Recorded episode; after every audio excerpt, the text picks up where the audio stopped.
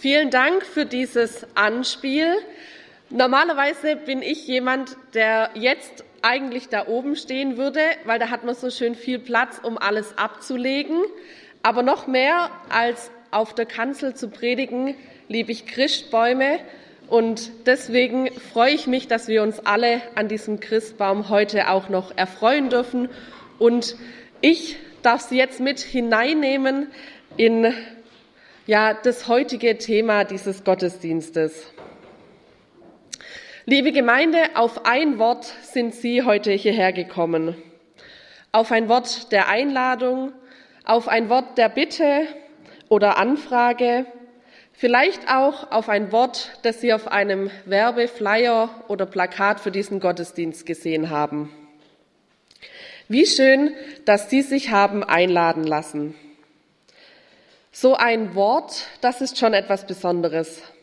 Es hilft uns zu kommunizieren, uns zu verständigen und uns einander näher zu bringen.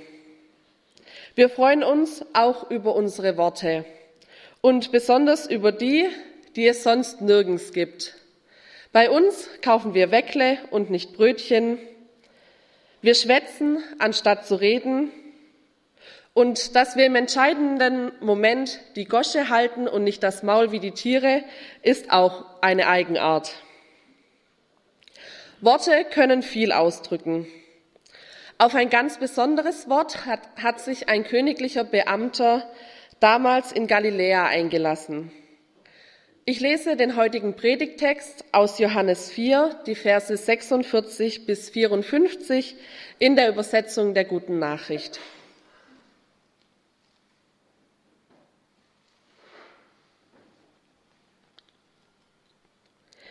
In Galiläa kam Jesus auch wieder nach Kana, wo er das Wasser zu Wein gemacht hatte. Damals lebte in Kapharnaum ein königlicher Beamter, dessen Sohn war krank. Als er hörte, dass Jesus von Judäa nach Galiläa gekommen war, ging er zu ihm und bat ihn, Komm doch nach Kapharnaum und mach meinen Sohn gesund. Er liegt im Sterben.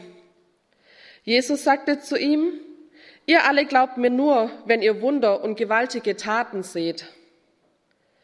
Der Beamte bat ihn, Herr, komm doch mit mir, bevor mein Kind stirbt. Geh ruhig heim, sagte Jesus. Dein Sohn lebt. Er glaubte dem Wort Jesu und ging. Schon unterwegs kamen ihm seine Diener entgegen und berichteten, Dein Sohn lebt. Er fragte sie, seit wann es ihm besser gehe. Und sie antworteten, gestern Mittag um ein Uhr hat das Fieber aufgehört.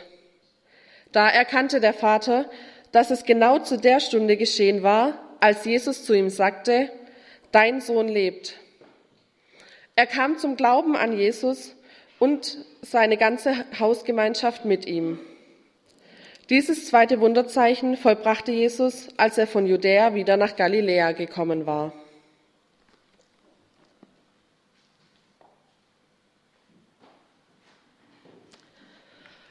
Wow, was für ein kraftvolles Wort. Was für eine tolle Geschichte, die Johannes uns da aufgeschrieben hat. Eine Geschichte, die mich tief beeindruckt, die von einem Wunder erzählt und eine Geschichte, die so viel mehr ausdrückt, als es auf den ersten Blick scheint. Um diesem Geheimnis auf die Spur zu kommen, möchte ich gern auf drei Schwerpunkte eingehen. Die Vorgeschichte beziehungsweise wer kommt da eigentlich zu Jesus? Was Jesus sagt beziehungsweise Worte sind mächtig. Und drittens, was er euch sagt, das tut. Die Vorgeschichte beziehungsweise wer kommt da eigentlich zu Jesus? Stellen Sie sich einmal eine grüne, blühende Landschaft vor. Sie liegt am Ufer eines großen Sees. Die Sonne spiegelt sich auf dem tiefblauen Wasser.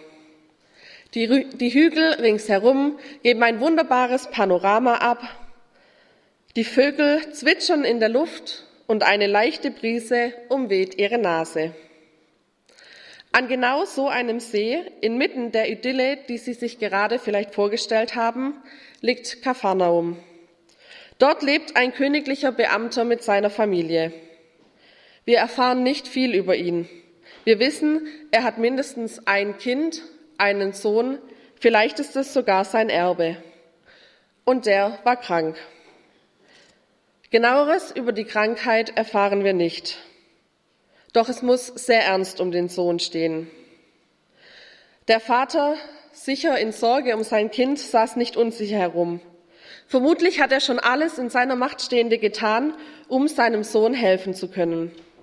Wahrscheinlich hat sich ein Arzt schon das Kind angesehen und ich nehme an, dass auch viel gebetet wurde. Vielleicht wurde auch die ein oder andere Quacksalberei ausprobiert, in der letzten Hoffnung, den Sohn doch noch gesund zu machen. Wie es diesem Vater wohl ergangen ist, er ist ein königlicher Beamter. Er ist es gewohnt, Befehle zu geben. Er ist es gewohnt, dass alle zu ihm aufsehen und Hilfe oder Rat erwarten.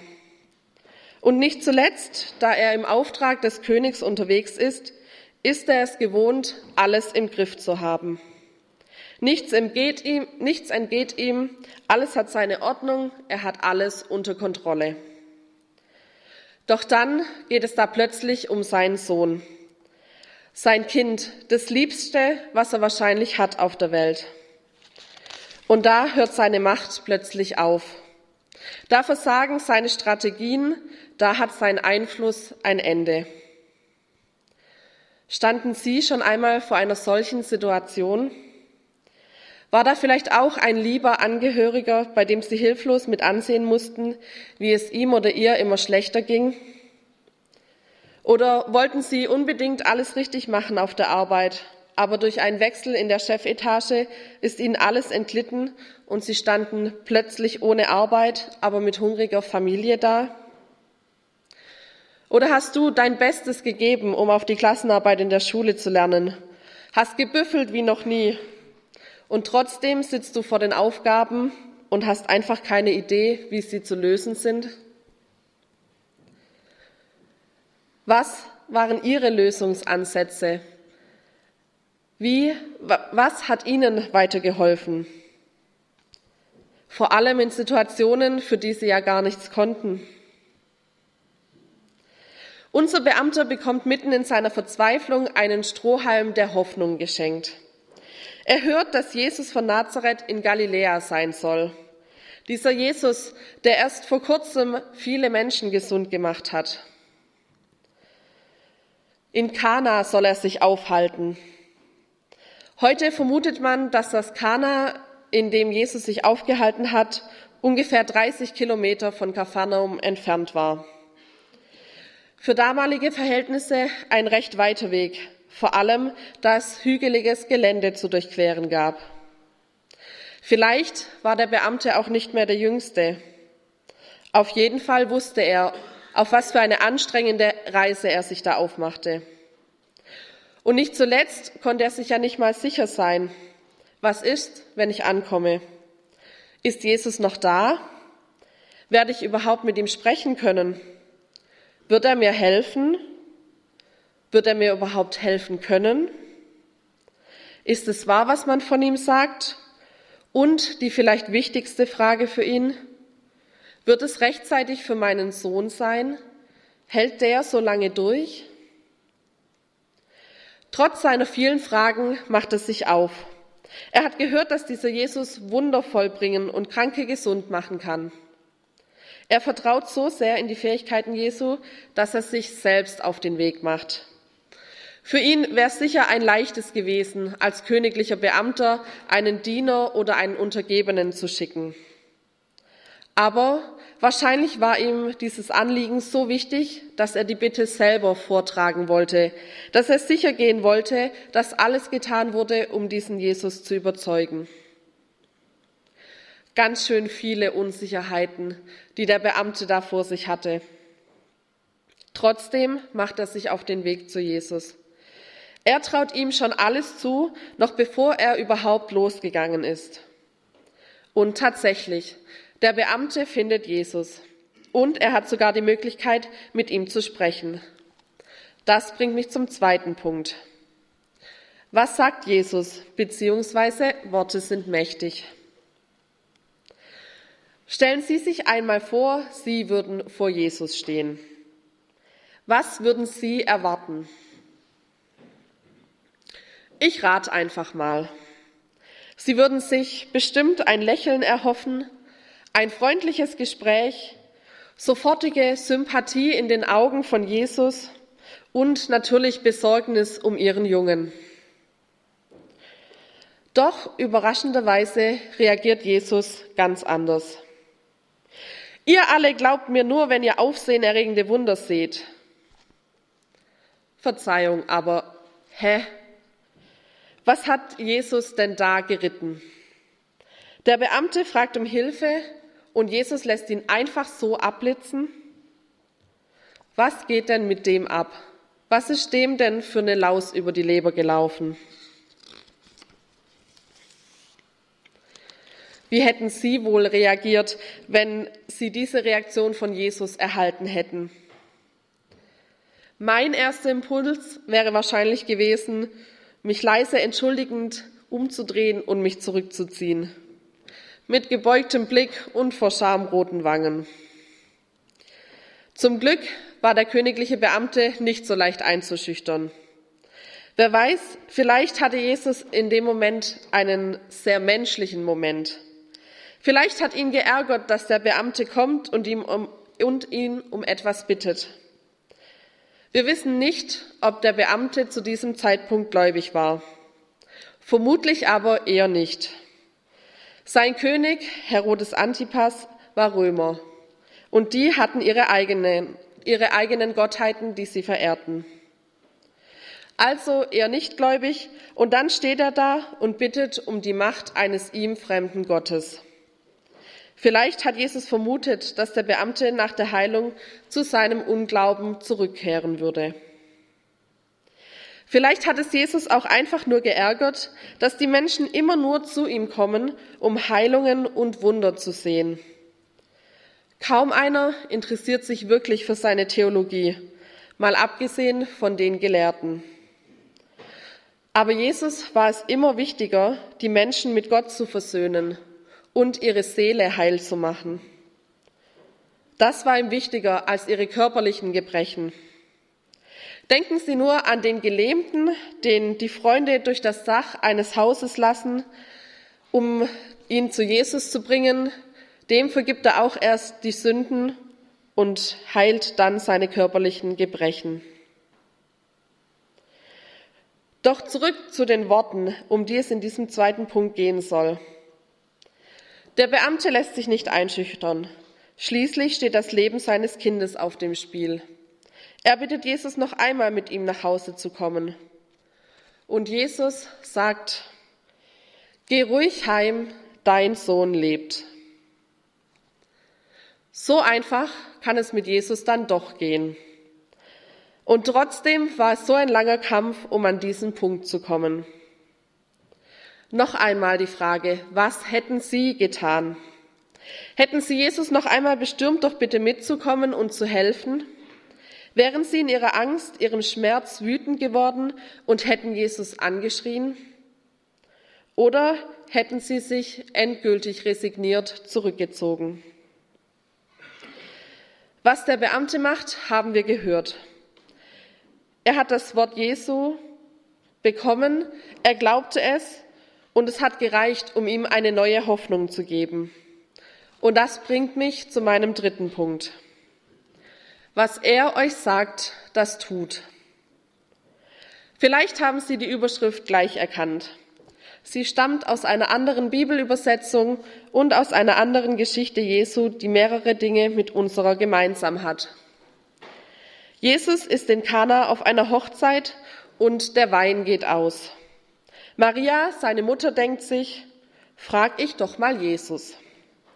Aber Jesus fährt sie an und verweigert ihre Hilfe, ihr die Hilfe. Wie in der Geschichte heute. Trotzdem vertraut Maria ihrem Sohn und sagt zu den Dienern, was er euch sagt, das tut. Eine starke Geste. Und sie hat ja recht behalten. Auch in Lukas 5, Vers 5 finden wir so eine starke Geschichte. Da erklärt Petrus, der Jesus gerade zum ersten Mal gesehen hat, Meister, wir haben die ganze Nacht gearbeitet und nichts gefangen. Aber auf dein Wort hin will ich die Netze auswerfen.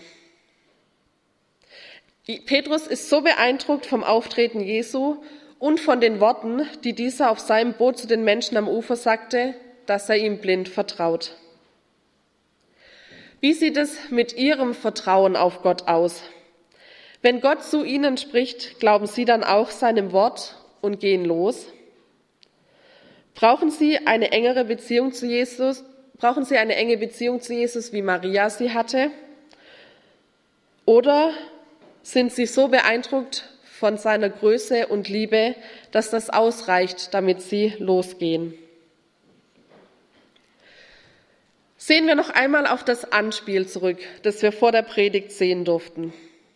Diese Gruppe Jugendlicher, Freunde kann man sie ja kaum nennen, hat sich ein Opfer ausgesucht. Erst darf er die Arbeit für sie erledigen, dann fällt ihnen auf einmal doch ein, dass sie etwas Besseres zu tun haben und den anderen sowieso nicht leiden können. Und anstatt dass sie einfach mit ihm reden, laufen sie hämisch lachend davon. Spätestens in diesem Moment muss dem Außenseiter klar geworden sein, dass er hier nicht mit Freunden zu tun hat. Freunde, handeln, Freunde behandeln einander mit Respekt. Freunde sind Personen, denen wir vertrauen dürfen. Jesus zeigt uns in der heutigen Geschichte, dass wir ihm vertrauen dürfen. Der Beamte findet zu Hause einen völlig gesunden Sohn vor. Er hat sein Vertrauen in den Richtigen gesetzt. Jesus ist, Jesus ist auch heute noch genauso zuverlässig und vertrauenswürdig wie damals. Er weiß, mit dem großen Geschenk Vertrauen umzugehen. Wir Menschen untereinander wissen manchmal gar nicht mehr zu schätzen, was es bedeutet, wenn uns jemand dieses Geschenk gibt, dieses Vertrauen in uns legt. Mitunter treten wir es mit Füßen. Jesus dagegen steht zu seinen Verheißungen. Das heißt nicht, dass er uns alle Wünsche erfüllt, auch wenn das hin und wieder ganz praktisch wäre. Aber sein Versprechen aus Lukas 19, 10 gilt. Dort heißt es, der Menschensohn ist gekommen, um die Verlorenen zu suchen und zu retten. Jesus sucht sie. Heute und morgen und auch schon gestern. Sie sind ihm wichtig. Deshalb will er ihr vertrauen und ihr Vertrauter sein. Probieren Sie es heute einmal wieder neu aus. Schenken Sie ihm Ihr Vertrauen. Haben Sie keine Angst davor, wohin es Sie bringen wird, sondern seien Sie gespannt auf das Abenteuer, das auf Sie wartet, wenn das Wort an Sie kommt und sie einfach drauf losgehen.